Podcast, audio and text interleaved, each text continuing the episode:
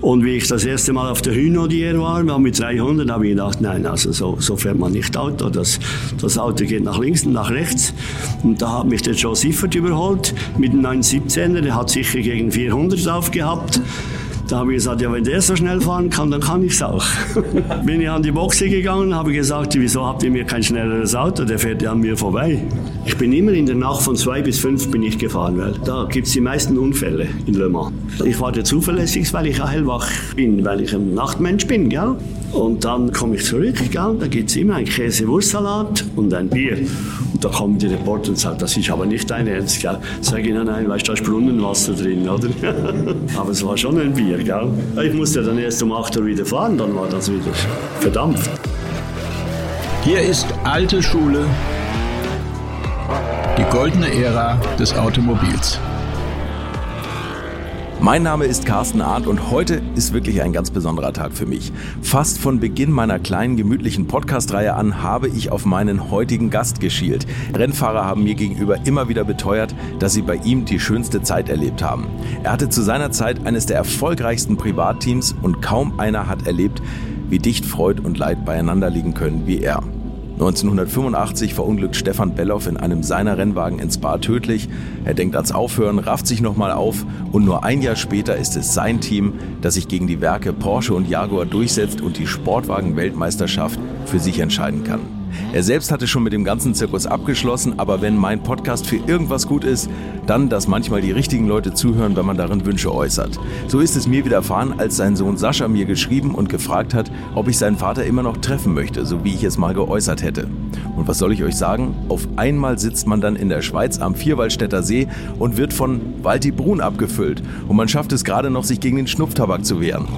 Und ich kann jetzt die Rennfahrer von damals, die Sponsoren, die Presseleute und die Mechaniker verstehen, wenn sie bei ihm ins Schwärmen geraten. Eine ganz besondere Persönlichkeit und ich bin wirklich stolz, ihn als Gast in der alten Schule begrüßen zu dürfen. Er verkörpert für mich alles, was wir heutzutage so schmerzhaft vermissen. Vor allem vielleicht Loyalität. Bei Schnitzer ist er übrigens auch mal gefahren. Und hier ist jetzt für euch Walter Brun. Du bist für mich die Essenz dessen, was ich in diesem Podcast darstellen möchte. Also geballt das, was der Motorsport früher ausgemacht hat. Die Partys, die coolen Rennfahrer, die coolen Autos, der Style, diese Entspanntheit, die man damals noch hatte, die man heute nicht mehr hat. Du hast angefangen eigentlich mal bei der Post. Ja, mein Vater war Posthalter und Wirt und er hat gesagt, du musst beides weiterführen. Er hat gesagt, du bist der Wirt und du musst Posthalter werden. Und ja, dann habe ich halt äh, bei der Post gearbeitet. Habe damals schon Tanzmusik gemacht und äh, ich musste überall hin in der Schweiz Posthalterablösung machen. Da gab es noch keine Autobahnen. Dann habe ich gesagt, so geht das nicht weiter. Bin ich zum Postdirektor gegangen und habe gesagt, ich höre auf. Dann durfte ich dann halt drei Monate nicht mehr nach Hause, weil mein Vater ein bisschen sauer war. Aber du, hast du da schon einen Plan, was du machen würdest? Ja, ich habe einfach sicher den Plan gehabt, selbstständig zu werden. Okay. Weil angestellt, das war nicht so mein. Ich war mit acht Jahren, musste ich schon äh, zu Hause Kühe melken. Wir haben nachher noch einen Bauernhof gehabt. Und ich habe den ganzen Sonntag Kegel gestellt. Wir hatten eine Kegelbahn. Da war ich zehn Stunden unterwegs. Und mit zwölf bin ich mit dem Auto in die Schule gegangen. Mein Vater hat einen alten Vauxhall gehabt. Dann habe ich neben dem Polizeiposten parkiert. der Polizist, der hat nichts gesagt. Und er hat am Abend unsere Serviertochter vernascht und ich habe auch nichts gesagt. Wir haben ein wunderbares Verhältnis gehabt. Der guten Deal ausgemacht. so ist es. Also du hast da quasi schon früh in den, in den Schweizer Serpentinenstraßen das Fahren gelernt, das Bergrennen. Aha, ja, ja, wir haben, ich, wir haben einen Traktor gehabt damals und mit acht, neun Jahren bin ich schon da, habe ich meine ganze Landwirtschaft besorgt und dann habe ich irgendwann ein Cortina Lotus bekommen, das war damals ein super Auto. Und ich war der schnellste Entlebucher, da haben die Frauen gesagt, du, äh, du fährst bitte nicht mehr so schnell, geh bitte Rennen fahren, weil wir müssen jeden Abend unsere Kinder reinnehmen, wenn du da unterwegs bist. War das, damals haben die, haben die Mädels das schon gesagt, da warst aber schon, da ging schon immer so einiges, oder? Ja, da war, ich, da war ich halt also 19, 20 Jahre alt, ja, ja.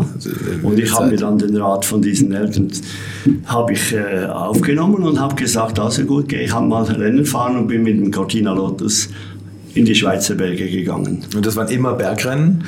wir hatten ja nichts anderes, wir hatten genau, ja nur Bergrennen, weil ja. Rundstreckenrennen sind ja bis heute verboten. Das ist ja unglaublich. In der Schweiz dürfen wir heute noch keine Rundstreckenrennen fahren. Und da bringt mir nichts anderes übrig als der Berg. Ja, es ist immer faszinierend, wie viele Renntalente aus Österreich und aus der Schweiz kommen. Ich meine, ihr habt die Berge, aber da scheint man, also scheint man eine gute Schule zu durchlaufen eigentlich, ne? Ja, wenn du am Berg schnell bist, bist du eigentlich überall schnell. Weil man auf Weil Punkt. da geht's links da ein paar hundert Meter runter und rechts ist der Fels und wenn du halt Leitplanken gibt's nicht. Also lernst du schon richtig Autofahren. Eig eigentlich eine, eine gute Basis auch für Rallye-Fahrer, ne, wenn man es genau nimmt. Zum Beispiel, so, das, ja, aber, aber das hat dich nicht interessiert. Ist ja ganz, ganz ähnlich, Rallye und, und Bergrennen, oder? Genau, aber das war nicht dein Thema, sondern du wolltest auf jeden Fall auf die Rundstrecke irgendwann. Ja, eigentlich haben sie mich dann später dazu gebracht. Mir war es ganz wohl am Berg. Ich bin ja für, für Schnitzer und für BMW Bergrennen gefahren und irgendwann haben sie gesagt, du Walter, jetzt kommst du auf die Rundstrecke und dann habe ich halt das gemacht. also los ging es mit dem Lotus Cortina und du bist dann relativ bald auf BMW umgestiegen, ne? Ja, das war dann so, das war ein Serientourenwagen und da sind die Alphas gekommen und die Alpha GTA und dann habe ich gesagt, so, da musst du Paroli bieten. Ich war schon immer sehr ehrgeizig. Dann habe ich gesagt, so, jetzt ist Schluss, jetzt kaufe ich ein 2002. Bin ich nach Freilassing gegangen zum Schnitzer und habe gesagt, sie sollen mir so ein Auto verkaufen. Die wollten zuerst gar nicht, weil sie haben gesagt, ja, wir sind vom BMW unterstützt, wir machen unsere eigenen Dinge. Und ich war der erste Kunde beim Schnitzer, der ein Auto gekauft hat. Tatsächlich? Ja. Okay. Und das war aber damals schon so, also du hast ja eben gesagt, du wolltest selbstständig arbeiten, du hast da Automaten aufgestellt, eine Diskothek betrieben und Champagner importiert. Ja, ja, das ist alles schön. Du bist ein bisschen schnell. Das war schön langsam. Also okay. Ich war dann von der Post weg, habe gekündigt und dann war das Geschäft mit den Musikboxen, das lief ja damals sehr, sehr gut, weil da hast du ja keine gescheite äh, Sendungen gehabt, da gab es nicht nicht äh, schöne Sendungen oder sie haben die ganze Nacht gestört, oder? Und dann, äh, wir haben Musikboxen gehabt, die haben 1000 Franken gebracht im Monat und so habe ich die äh, Musikboxen aufgestellt. Ich war der jüngste Automatenaufsteller.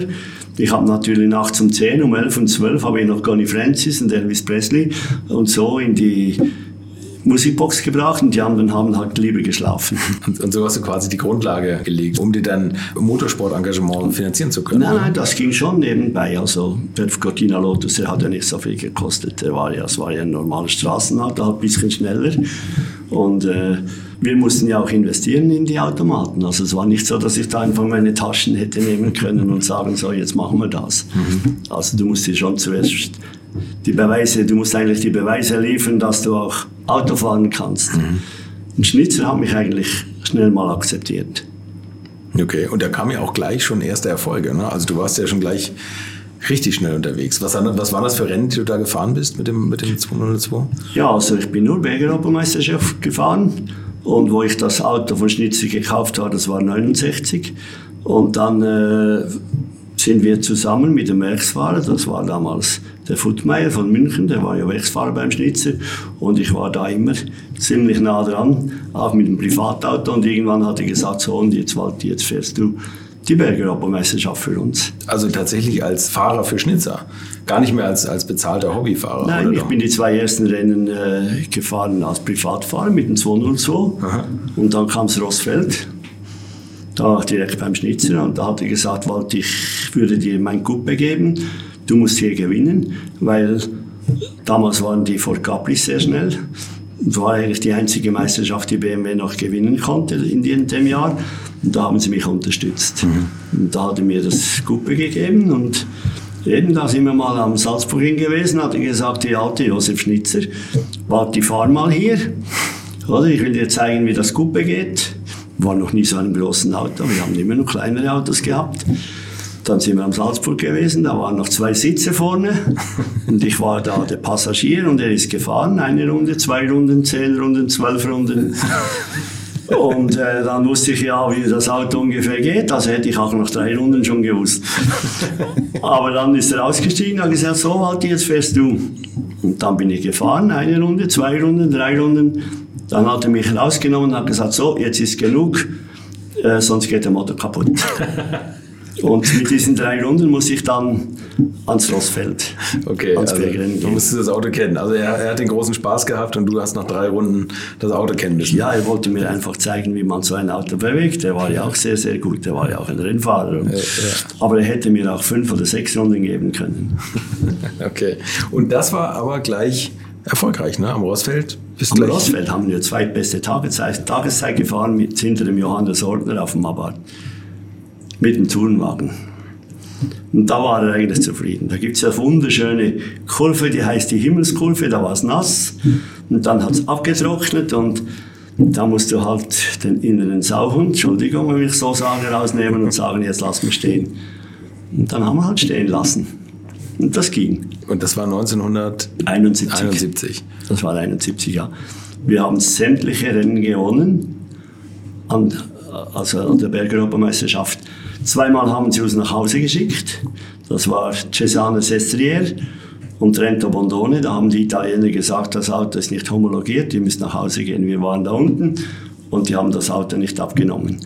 Da waren sieben Rennen, das hat gezählt zur Bergeuropameisterschaft und ich konnte nur fünf Rennen fahren, weil sie uns dann nach Hause geschickt haben, weil Alfa Romeo unbedingt die Meisterschaft gewinnen wollte. Und ich musste dann alle fünf Rennen gewinnen und das letzte Rennen war dann in Olovilla in der Schweiz. Und das ist, aber wir haben ja Nerven. Hast du genau geliefert, was du liefern musstest. Du, und du bist dann parallel auch schon mit dem Porsche äh, Le Mans mitgefahren, ne? Oder das ja, kam relativ bald? Ja, da war Schnitzer ja stocksauer. Die haben gesagt, Walti, wirst du sterben, oder? Du musst unsere Meisterschaft fertig fahren. Du darfst nicht nach Le Mans gehen. Das war auch 1971. Da bin ich ein Porsche 907 gefahren. Das war ein 2 Liter, 8 Zylinder. Ja, wir waren nicht so verdammt schnell. Und, äh, aber ein 2 Liter ist halt nicht so schnell wie die 917 und die 512er damals. Und wie ich das erste Mal auf der Hynodier war, mit 300, habe ich gedacht, nein, also so, so fährt man nicht Auto. Das, das Auto geht nach links und nach rechts. Und da hat mich der Joe Siffert überholt mit einem 917er. Der hat sicher gegen 400 drauf gehabt. Da habe ich gesagt, ja, wenn der so schnell fahren kann, dann kann ich es auch. Bin ich an die Boxe gegangen, habe gesagt, wieso habt ihr mir kein schnelleres Auto? Der fährt ja an mir vorbei. Kanntest du den Joe Siffert irgendwie als Schweizer? Ah, ja, in Gottes Willen. Gottes Willen. Wir hätten ja nicht fahren können in Le Mans, weil der Joe Siffert nicht gewesen wäre. Bei uns, uns hat seine Antriebswelle beim Training gebrochen. Und dann hat Porsche gesagt, nein, in dem Team, wo du da fährst, da, da liefern wir nichts mehr. Äh, das geht nicht. Wir haben zwar eine Antriebswelle, aber wir dürfen die nicht gehen von, von oben runter.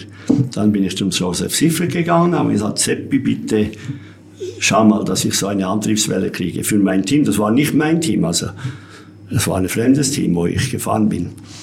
Und dann ist das Seppi da in den LKW reingegangen von Porsche und hat gesagt, so, und jetzt gebt ihr dem Brunn die Antriebswelle, sonst fahre ich morgen nicht den Start. Als Werksfahrer bei Porsche. So schnell hatte ich noch nie eine Antriebswelle. Siehst du, da müssen die Schweizer nur zusammenhalten. Ja. Hattest du irgendwelche Rennfahrer als Vorbild? Oder wann ist das eigentlich bei dir gekommen, dass du immer professioneller wurdest? Ja, das war halt alles ein bisschen Zufall. Ich bin beim Schnitzel gefahren. Wir haben da die BMW Coupes gehabt. Wir sind in der Europameisterschaft gefahren. Und dann ist das GS-Team in Freiburg, hatte ja irgendwelche Schwierigkeiten. Und dann hat es geheißen, das ist zum Verkauf. Und dann bin ich mal nach Freiburg gegangen. Ich habe damals schon mit einer Freiburger Privatbank gearbeitet. Und die haben mal mir gesagt, du Walti, wir helfen dir, wenn du da uns da die Probleme löst. Und so hatte ich auf einmal ein Team. Das war GS Tuning. Aber das war für dich nicht wirklich geplant, ne? dass Nein, du mal Teamchef sein würdest? Äh, wenn du mich näher kennen würdest, würdest du wissen, dass bei mir nie alles vorausgeplant ist. es kommt oder es kommt nicht. Okay. Aber du hattest da zu der Zeit schon ein extrem gut gehendes Automatengeschäft. Das war Anfang der 80er? Ja, ich habe immer, meine Automaten sind immer, äh, wir waren sicher eines der besten Automatenfirmen in der Schweiz und Aha. wir haben die neuesten Maschinen gehabt. Das hat aber eigentlich mit dem Motorsport nicht so direkt was zu tun gehabt. Das Automatengeschäft war links und das, oder rechts, egal wie, und das andere war auf der anderen Seite.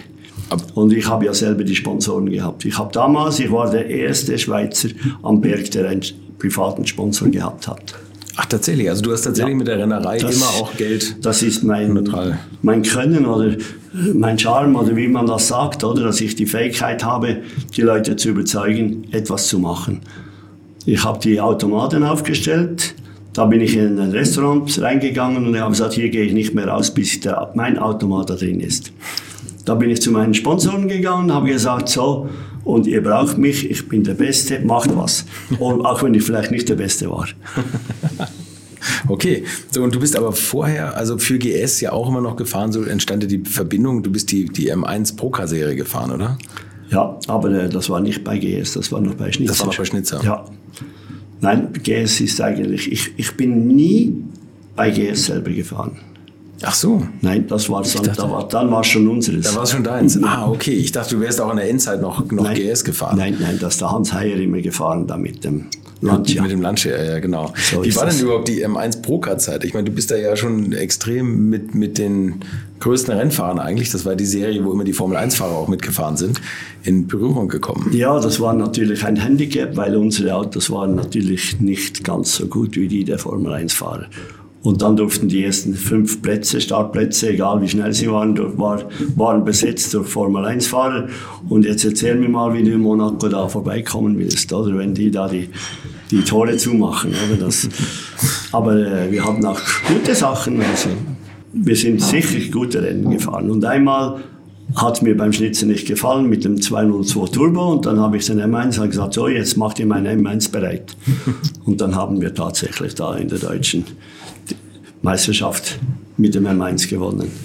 Vorher nie mehr gefahren. Aber das ist alles. Du brauchst Glück und wenn du kein Glück hast, geht überhaupt nichts. du, du spielst das so runter, aber ich glaube, da war viel, viel Können dabei. Was hattest du da für Sponsoren für die, für die Autos? Also du hast das Auto gekauft? Ja, ja, und dann habe ich eine Champagnerfirma gehabt, weil ich natürlich mit Restaurants viel zu tun habe, musste das verbinden, oder? Ich muss nicht äh, eine Ölfirma suchen, wenn ich Champagner verkaufe. Also kaufen wir, äh, verkaufen wir Champagner und suchen da den Sponsor. Und wir haben eigentlich immer, äh, ich habe mit Eterna, zwölf Jahre habe ich Eterna gehabt, mhm. Uhrenfabrik. Zwölf Jahre habe ich Jägermeister gehabt. Zwölf Jahre habe ich äh, die größte Firma von Spanien, Repsol, auf dem Auto gehabt. Und wenn du da missbaust, dann hast du einen Sponsor nicht zwölf Jahre. Die waren nie fremdgegangen. Mhm. Repsol war nie auf einem anderen Auto. Heute machen sie ja Motorrad. Aber die haben gesagt, solange es Brun gibt, machen wir mit Brun Sponsoring. Ich musste jeden, jedes Jahr drei Tage nach Spanien gehen und da haben wir halt einen Vertrag unterschrieben. Da haben wir Warsteiner gehabt, das war natürlich auch mit dem Gastronomie was zu tun. Und so habe Casino auf dem Auto gehabt, da haben wir auch Beziehungen gehabt, da musst du halt, du darfst einfach nicht schlafen im Leben.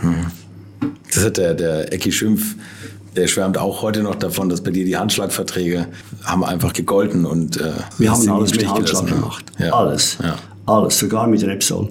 Die haben dann irgendwann mal das bestätigt in meinem Fax und gesagt, jawohl, wir machen das. Und das Geld war eigentlich immer eine Woche vor dem Rennen war das immer im Haus. Als du GS gekauft hast, was war das für ein Team oder wie groß war das? Das war ja ein Riesenladen. Ja, die haben ne? in Freiburg, in Gundelfingen, haben wir dann natürlich die Werkstatt gehabt und mhm. Da haben wir die Tourenwagen gemacht. Nebenbei haben wir in der Schweiz die Porsche gemacht. Also wir haben ja auch die BMWs Coupé, die haben wir da in Freiburg gemacht und Porsche haben wir hauptsächlich hier gemacht. Oder halt in Miami haben wir eine Niederlassung gehabt. Wir hatten auch eine Niederlassung in Japan. Wir sind in die japanische Meisterschaft gefahren. Und da hast du eigentlich genug zu tun. ja, das klingt so. Wie viele Mitarbeiter habt ihr da gehabt? Also in der besten Zeit habe ich ungefähr 600 Leute gehabt. 600? Formel 1, Gundelfingen, Schweiz, Japan und dann noch die Automaten. Ja, ja, du weißt, wie viel man braucht in der Formel 1, genau. Ich habe mit so, mit so einem 100-Mann-Team gerechnet. Aber gut, Formel 1, da kommen wir nachher noch zu. Das ist natürlich dann nochmal. Ja, gut, das ist das, ganze, das ganze Drum und Dran, oder? Ja. Wir haben vielleicht, ja, über die Hälfte haben wir in der Formel 1 gebraucht und der Rest haben halt für. Wir haben auch Fahrer, äh, Fahrer und Mechaniker ausgeliehen. Zum Beispiel in Japan haben wir da. Aber die habe ich jetzt auch dazu gezählt, weil die waren ja auch ja, von klar, mir klar. bezahlt worden. Unglaublich. Es ging dann 1982, 83 nicht ganz so glamourös los mit diesem Seeka. Ein Auto, was irgendwie, glaube ich, viel, dir viel Kopfzerbrechen bereitet hat, oder?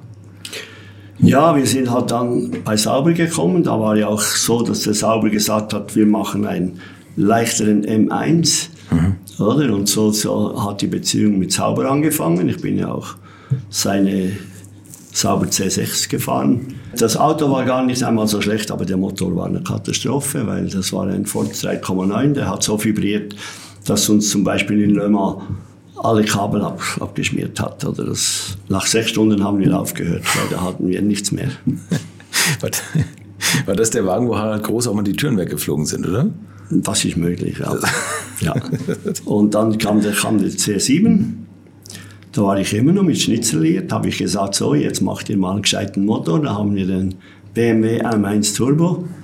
Den haben sie extra für mich hergerichtet. Und den haben wir dann in den Sauber C7 eingebaut. Der war ja sau schnell, der hat 1000 PS gehabt, ja. Und da bin ich mit dem Stucki am Nürburgring gefahren und da hatte ich ja dann einen riesen Unfall. Da hat es mich einfach abgehoben. Ich habe keinen Fehler gemacht. Wir waren auch an vierter Stelle, wir waren gar nicht so langsam. Aber dann hat es uns überschlagen. Mhm. Aber das hat ja auch den Stefan Belloff auf dem Werksauto vorher überschlagen, kurz vor mir. Und da habe ich dann, da war das die saubere Geschichte mit dem C7 erledigt, weil das Auto war ja total Schrott. Hast du dich, das war bei extrem hohem Tempo, wie, wie hast du den Unfall erlebt? Du bist dann irgendwie... Ja, den Unfall habe ich erlebt, weil ich war ja im Auto. ja, ja, klar nicht, aber wie Und hast du den erlebt? Das ist so, dass du auf einmal halt nicht mehr lenken kannst, da weißt du gar nicht, was los ist. Ich war ja 900 Meter auf dem Dach. Mhm. Das muss man sich mal vorstellen, dass ich heute alle Hände noch habe und der Kopf war bis auf den Helm, also der Helm war bis zum Kopfhaut war der kaputt, gell? Und mich haben sie ja nicht mehr aus dem Auto genommen. Sie wollten mich recht rausnehmen, weil ich immer mit den Streckenposten am Abend einsaufen gegangen bin. Da gesagt, du nimmst den Wald hier raus, nein, ich nehme ihn nicht aus. Die haben alle gedacht, ich bin tot. Und irgendwann haben sie mich dann von der anderen Seite rausgerissen. Das war ein rechtsgesteuertes Auto und sie haben mich links rausgenommen. Und dann war ich sieben Stunden im Adenauer Spital. Nach sieben Stunden bin ich erwacht. Und dann habe ich da von weit her ich eine Krankenschwester gesehen, habe gesagt, sie, ich habe Hunger und Durst, geben Sie mir zu essen und zu trinken. da hat sie gesagt, dieser Mann ist sicher nicht normal. Am liebsten hätte ich ihr gesagt, wissen Sie Mädchen, Sie haben so recht. Und wer, wer hat dich im Krankenhaus besucht? Ich glaube, wer hat denn das erzählt? Ich glaube, kann das sein, Harald Groß? Nein, der Stucki. Der, Stucki? Der Stucki ist gekommen. Ja, ja, der ist ja war ja mein Beifahrer. Ja, ja. Er ist ja stark gefahren. Das ist ja sehr früh gefahren. Passiert und, ja. Aber das Größte war dann, ich war im gleichen Zimmer. Ich hatte die gleiche Krankenschwester. Fünf, sechs Wochen vorher war ich schon im Spital, weil da hat der M1 gebrannt. Da hat es die Kurbelwelle gejagt und das ganze Öl ist rausgekommen und ich war mitten im Feuer. Und dann hatte ich wieder das gleiche Zimmer, gell, und das zweite Mal habe ich mich verabschiedet, habe sicher ein Trinkgeld gegeben dem Mädchen. Und dann hat sie gesagt, tschüss, Herr Brunn, wann sehen wir uns wieder? habe ich gesagt, du Drecktante, du. Mit Spaß natürlich. Ja. Hast du eigentlich mal nach so einem Unfall kurz überlegt, ob, du, ob das noch das Richtige ist, Rennfahrerei, oder ob, das, ob man das aufhören sollte? Nein. Ja. Nein. Du, wenn man sowas denken will, dann muss man, dann darfst du nicht mehr schnaufen, dann lass dich gleich kremieren, oder? schau mich an, ich werde nächste Woche werde ich 78 und habe noch nie eine Tablette gegessen, war noch nie krank. Zweimal haben sie fast tot gemeldet, aber ich bin immer noch da. Und dann denkst du gar nicht solche Sachen. Mache ich nicht. Zum Glück. Und der, dieser Seeka, den bist du auch mit drei Motoren gefahren, ne? Also was du erzählt hattest mit BMW, äh, Cosworth und, und Porsche irgendwie.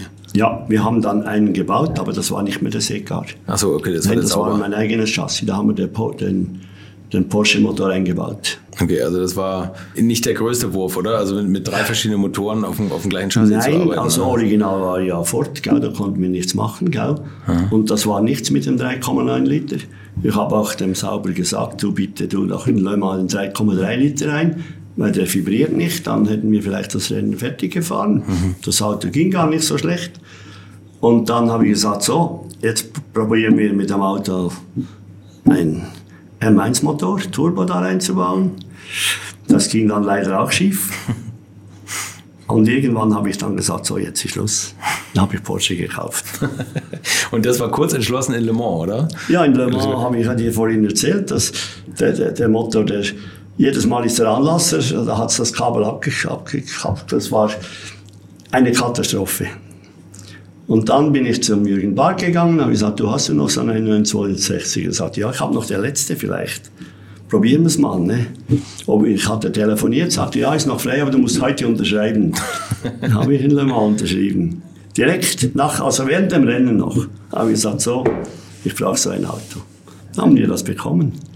So hat dann eigentlich Blum Motorsport richtig angefangen. Das war so richtig der Durchbruch. Ne? Also ja. das, wir hatten auch sehr, sehr, sehr gute Fahrer auf diesen Autos. Wir waren auch ein gutes Team.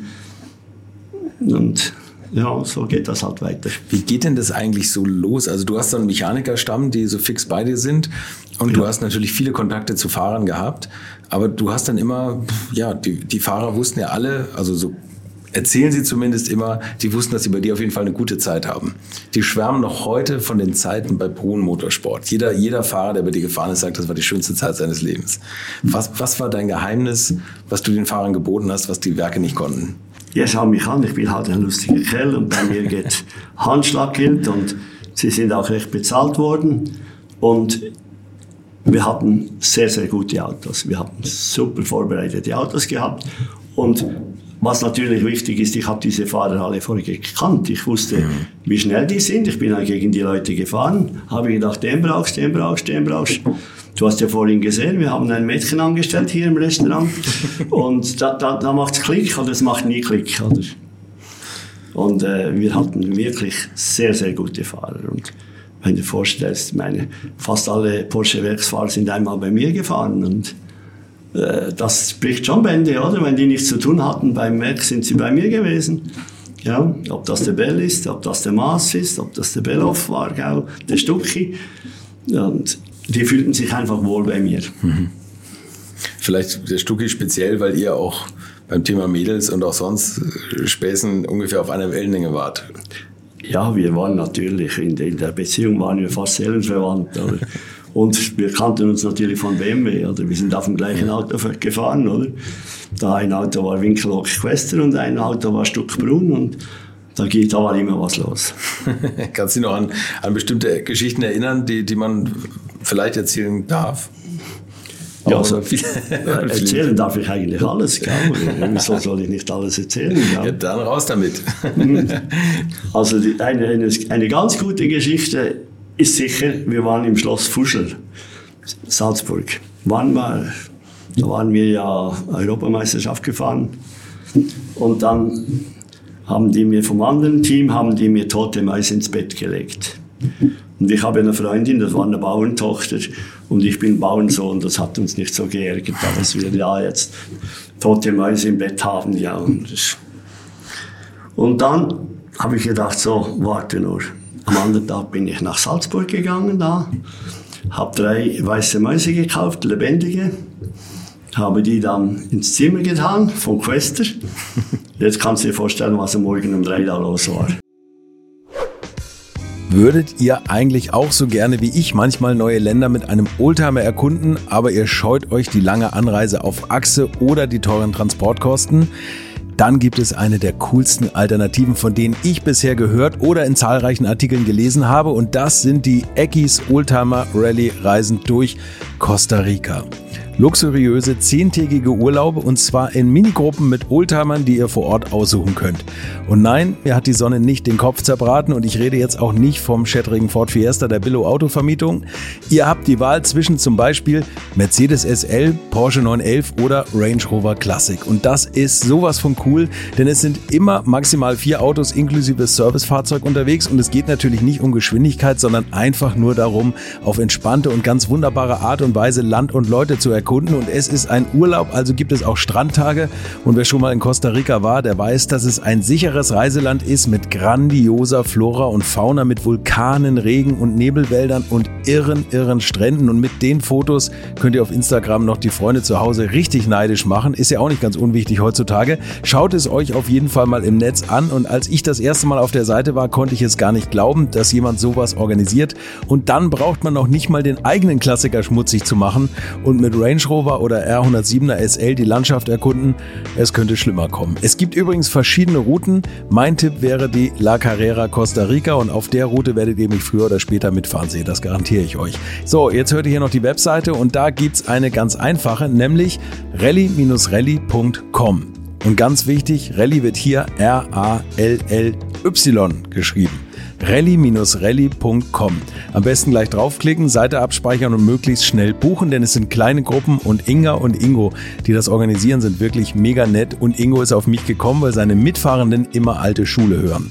Also Geschmack haben die, die da mitfahren auch und ihr sollt jetzt auch weiter alte Schule hören. Bis bald in Costa Rica. Das muss ich nicht mehr erzählen, aber das war die Retro-Kutsche. Wer war für dich da damals der wildeste? Der Quester, Stucki? Ja, der Stucki war schon der Schlimmste. Der Stucki? Ja, ja, der Stucki war der Verrückte. Ja. Der hat mich in Kilami, hatte mich da ins Pass reingeworfen, voll angezogen. Ich bin morgen hingekommen, habe Chris Gott gesagt, ja. Und dann kriege ich einen Schubs mit meinen Kleidern, samt allem drum und dran, bin ich da im Wasser gelegen. Ja, wie das war, nur du allem, du. Ja, zwei Tage später kommt er zurück, hat ein großes Ding, hat gesagt, ja, ich bin Bestzeit gefahren, ja, ja, ja, ja. Und dann hat er von einem anderen Schubs bekommen. Ja, kannst dreimal raten, von wem. Aber war das, war das die Situation, wo, wo, du gar nicht schwimmen konntest oder wo du da fast Nein, nein, bist? nein, no, das ist noch eine andere Situation. Das war beim Schnitzer. beim Schnitzer. Ich bin ja im Entlebuch geboren, da haben wir ja keinen See, ich konnte ja nicht schwimmen. Das war ja der Mont Ventoux, da, Bergeuropameisterschaft damals. Und dann äh, haben wir auch, wir haben Bestzeit gefahren im Training. Da hatte Josef telefoniert von Freilassing und hat gesagt, so, jetzt hört ihr auf, sonst geht der Motor kaputt. Bei ihm ging immer der Motor kaputt. Bevor er kaputt gegangen ist, war er schon kaputt. Und dann hatten wir es lustig da am Pool, gell? und dann haben sie mich da reingeschmissen und ich konnte nicht schwimmen. Hab's aber schnell gelernt nachher. Ich wäre fast versoffen, die haben gemacht, gedacht, ich mache Blödsinn, oder? Aber ich konnte wirklich nicht schwimmen, gell? Habe ich da gerudert und so. Das erste bin ich nach Hause gegangen und habe gesagt, so, und jetzt lerne ich schwimmen. Ja. Okay, im Alter von Mitte 20 oder wie Nein, nein, das war 71. 71? Ja, die Bergeuropameisterschaft damals. Das war ja Moment, du warst das vierte Rennen, gell? Nach Rossfeld war das, war das Moment nachher. Mit 30 Jahren? Ja, ja. Wisst ihr, was mich so wahnsinnig freut? Das ist eure Reaktion auf die alte Schule. Ob per Mail oder Kommentar oder sogar Briefen, die ganz alte Schule bei mir eintreffen. Und ich kann es immer noch gar nicht für möglich halten, dass ihr euch dieses Logo von mir auf euren Klassiker klebt. Und lange habe ich gezögert und mich gefragt, ob es vielleicht nur einige wenige sind, die das blaue Poloshirt wirklich haben wollen. Auch wenn es viele von euch angefragt haben. Und da ist es jetzt. Werde Teil des Alte Schule Racing Teams und dazu gehört natürlich die entsprechende Klamotte. Und was ist das Wichtigste bei Teamkleidung? Natürlich euer eingestickter Name. Das Ganze gibt es jetzt zu kaufen auf der Seite www.70love.de. Da findet ihr nicht mehr nur die alte Schule Aufkleber, sondern auch das blaue Poloshirt, das ich exklusiv mit eurem Namen unter dem alte Schule Logo besticken lasse und das es nur bei mir für 59 Euro zu kaufen gibt. Achtung! Ich habe neulich gehört, dass jemand ein Shirt mit meinem Logo gekauft hat. Das ist eine Fälschung, da gab es bei mir noch nichts. Aber damit ist Alte Schule vielleicht die einzige Marke, von der es erst die Fälschung und dann das Original zu kaufen gab. Also nochmal die Seite www.70love.de 70 love in einem Wort.de und jetzt weiter viel Spaß mit Walter Brun. Also Bohn Motorsport finde ich ist unsterblich mit Porsche 956, 962 verbunden. Äh, äh, das ist ja ein so komplexes Auto eigentlich mit diesem Ground-Effekt und diese ganze Aerodynamik-Thematik. Das war ja nicht mal eben irgendwas, wo Leute da vom Bauernhof kommen, so ein Auto zusammenschrauben und dann Bestzeit fahren. Aber wie war das für dich, das erste Mal mit dem Auto zu fahren? Ja, das erste Mal war ich da in Stuttgart, gell? Durfte ich das Auto abholen, da durfte ich auf der hauseigenen Rennstrecke fahren. Ja, das war schon ein bisschen komisch. Nur ich bin ja vorher schon den, den Sauber gefahren, da war die Umstellung schon nicht so extrem. Oder? Du musst dich halt an den Turbo gewöhnen. Du musst, ja, die Straßenlage, die war natürlich ganz anders. Mhm. Also beim Porsche, das war. Aber ich habe mich schnell daran gewöhnt. Es ging schnell, schnell. Wie war das beim Sauber, das erste Mal mit dem Ground Effect Auto? Also Was ist Geschwindigkeit? Gell? Ab 300 ist alles dasselbe. Ja. Wenn du mal 300 fährst oder 400 fährst, das, das ist dann nur, die Straße ist ein bisschen enger vorne. Aber äh, im Prinzip ist das dasselbe. Also, ob du mit 300 abfliegst oder mit 400, du brauchst beiden Orten Glück. Okay, also hast du den, den Porsche abgeholt, den haben sie dir dann auch dann äh, gerne verkauft? Ich glaube schon, ja, ja, ja, ja. Wir sind auf jeden Fall sind wir da noch da.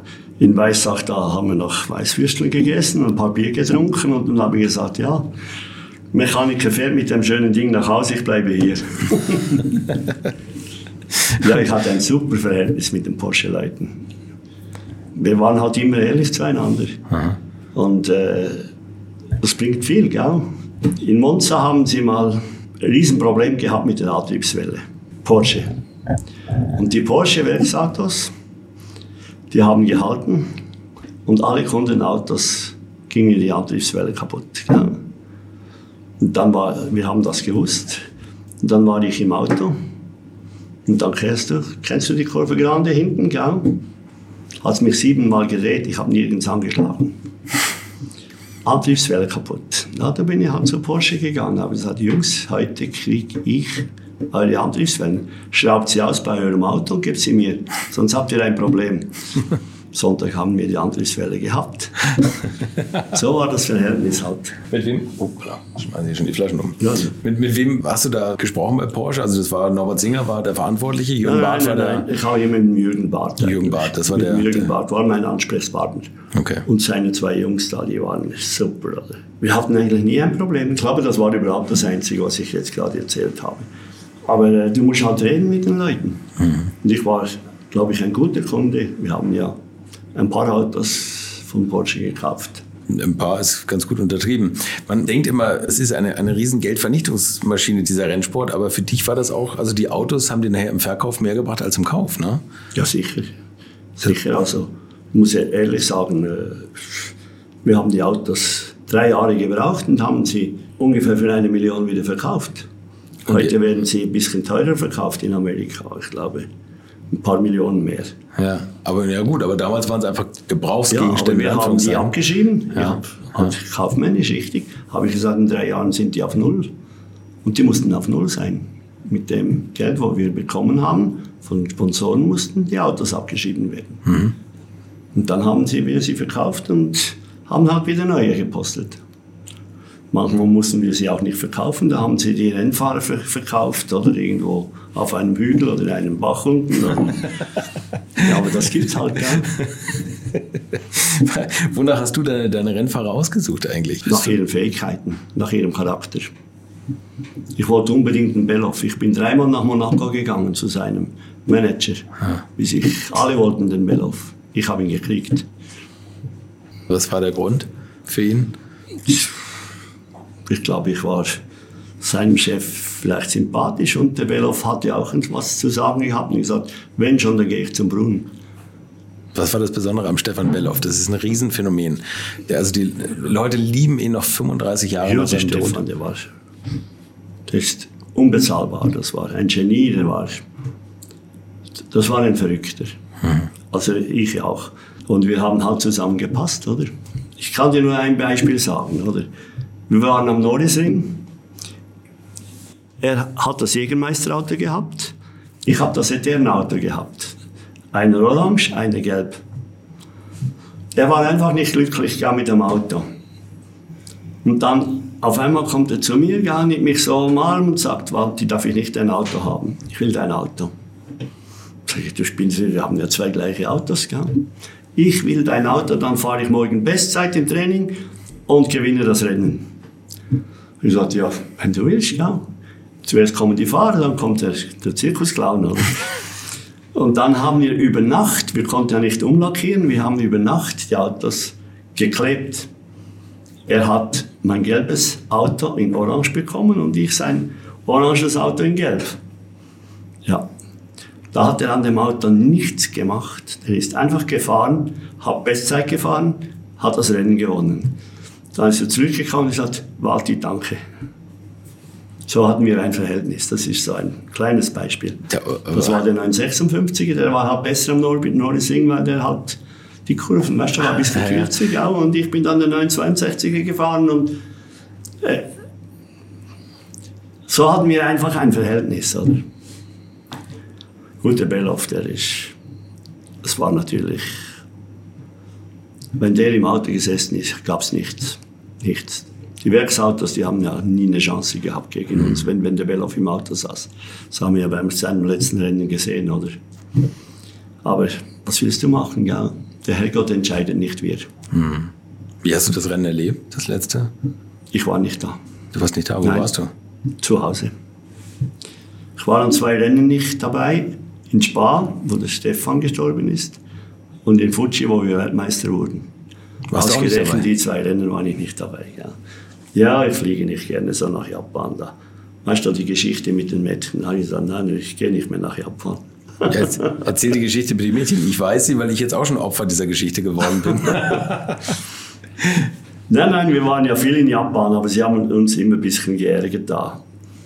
Ja, das, die haben immer was auszusetzen gehabt an unseren Autos. Die wollten natürlich sicher nicht, dass ein Porsche in japanische, also die japanische Meisterschaft gewinnt. Mhm. Es war Nissan da, war Toyota da und äh, irgendwie haben wir das ja, ich musste ja nicht unbedingt nach Japan.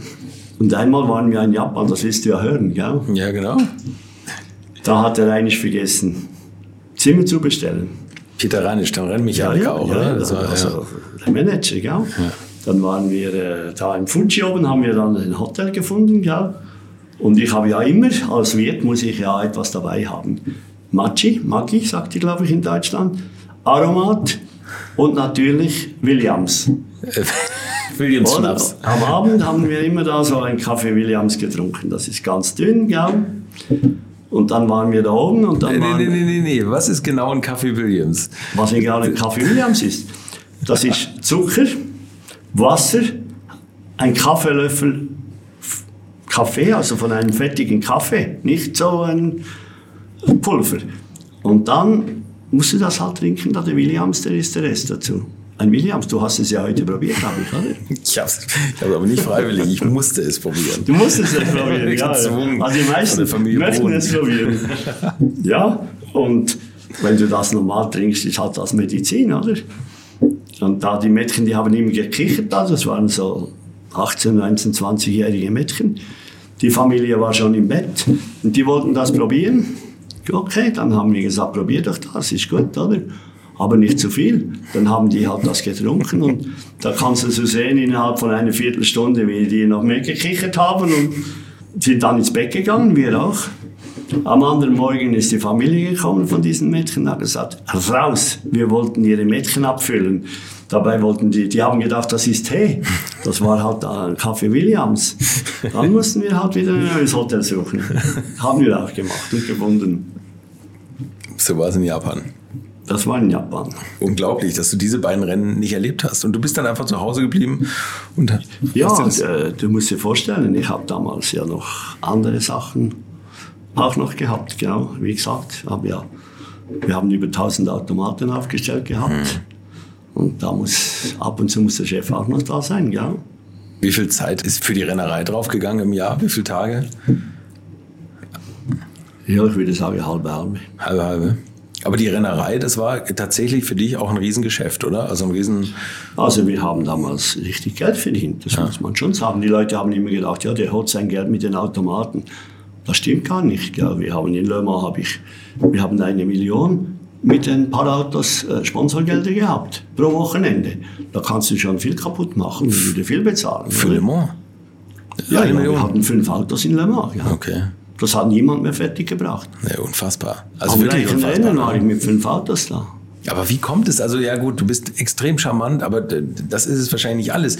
Was der Ecki Schimpf mir erzählt hat, ist, dass du so der Erste warst, der es verstanden hat, auch die Sponsoren an der Strecke zufriedenzustellen, indem du Ja, einen, ja. einen Wahnsinn da veranstaltet hast. Ne? Ja, das ist so. Das muss auch so sein, gell? Und ich habe mich auch unwahrscheinlich gut verstanden da mit den Veranstalterleuten von, von Le Mans, oder? Mhm. bin mit denen am Abend, habe ich die eingeladen, habe gesagt, jetzt komm, jetzt gehen wir gut essen da. Und, also jeder bringt das nicht fertig, dass er fünf Autos am Start hat in Mans. Das kannst du sicher sein. Vor allem nicht unbedingt als Privatteam. Ja. Ne? Das war, das war nicht so halb schlecht. Gell? Und dann hast du. Der Belmondo ist ja bei uns gefahren, gell? Jean-Paul Belmondo, also der Junge, gell? Und die haben ja, die hatten schon richtig die Japaner. Memorex, gell? was haben wir noch gehabt? Eterna? Nein, nicht Eterna. Repsol. Ja. Da muss auch Kaufmann sein, kannst du nicht nur, wenn du, da musst du schauen, hier kriege ich so viel. Wir sind auch Rennen gefahren, wo wir vielleicht knapp geschlafen sind. Das, aber die musst du auch fahren, dem Sponsor zuliebe. Gell? Und wie gesagt, der Schimpf, gell, da war ja noch der Seniorchef noch am Leben, der hat gesagt, solange wir Rennen fahren, fahren wir mit dem Brunrennen. Das war ein Wort. Und das war immer so. Die sind nie fremd gegangen, solange ich. Und der Ecki sowieso, der Ecki ist natürlich, wir waren ja, wir sind auch zusammen Bergerobermeisterschaft gefahren, er ist ja mit dem Porsche da aufgefahren, so haben wir uns kennengelernt. 914, Und 6 nachher, er das gefahren, bindet halt, oder? Ja, ja. Das ist genau mit dem Stuck. Oder halt mit dem Bellof. Der Bellof ist immer zu uns reingekommen als Werksfahrer gell, und hat da gesagt, äh, ja, er möchte halt vielleicht auch so ein Brunauto mal fahren, wenn er nicht beschäftigt ist. Da waren alle dran. Alle wollten den Bellof haben, alle. Nicht nur die Porsche-Teams, sondern auch Jaguar. Die waren alle neben dran. Und das konnte er ja nicht. Er konnte ja nicht Porsche-Werk fahren und, und ein Jaguar fahren. Aber ein Brun-Porsche, das haben sie ihm erlaubt. Sag mal, der, der Paul Belmondo, da hast du gerade was angesprochen, wo du sagst, du musst auch Kaufmann sein. Ja. Der ist dir mal kurz eine Rate schuldig geblieben, oder? Ja, die haben dann halt nicht bezahlt, wo sie hätten zahlen sollen, gell? Und äh, dann habe ich halt das Auto in der Garage gelassen. Wir haben am Mittwoch, Donnerstag Training, gell? Freitag ist Ruhetag und am Samstag ist der Start. Und am Mittwoch war halt kein Geld da, dann habe ich gesagt, das Auto geht nicht raus. Und da war ich natürlich der böse Mann da in der französischen Presse. Stell dir vor, auf der ersten Seite, ja. Brun lässt Belmondo nicht fahren. Und dann ist das Geld aber einwandfrei gekommen. Dann habe ich habe gesagt, du, so geht es nicht, ja. Rexona, oder was ist drauf? Da, Rexona, glaube ich, war drauf. Ja, so. Okay, und das- Geld hat der Vater im Koffer gebracht, oder? ja, die haben das dann gebraucht irgendwie. Wie genau es abgelaufen ist, weiß ich nicht mehr, aber sie haben es gebraucht. Also der Vater von der Vater ist Jean-Paul Belmondo, der Schauspieler. war ja. Jean-Paul Belmondo, ja, ja. Das ist ja schon ein bunter Ja, ja. Zirkus, den du da immer vereint hast. Und diese Party-Thematik, da gibt's auch mal diese eine Geschichte, die hast du auch schon erzählt, ähm, mit Dieter Zetsche, der ehemalige Mercedes-Vorstandsvorsitzende, der Ja, ja, da waren wir in Deutschland am Nürburgring, ja, und wir haben immer unsere Hausmusik gehabt, oder? Weil meine Mechaniker, die konnten ja auch noch Musik machen.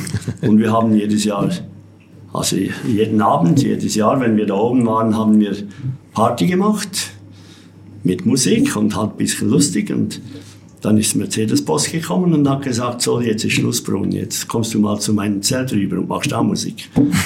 Ja, dann sind wir mit der ganzen Musik ins Mercedes-Zelt gegangen und, hat- gegangen und haben natürlich da Musik gemacht. hat der, der Porsche-Teamchef Porsche bei Mercedes, bei Mercedes Musik gemacht. Ja, also der Brun, nicht Äh, Porsche der, der, der, der. Brun, aber der eigentlich Der Porsche Brun. Porsche, ja, ja. Der Brun Porsche-Teamchef. Ja, ja, das war halt mein Hobby. Gell? Ich habe immer Musik gemacht. Ich habe immer mein Saxophon dabei gehabt.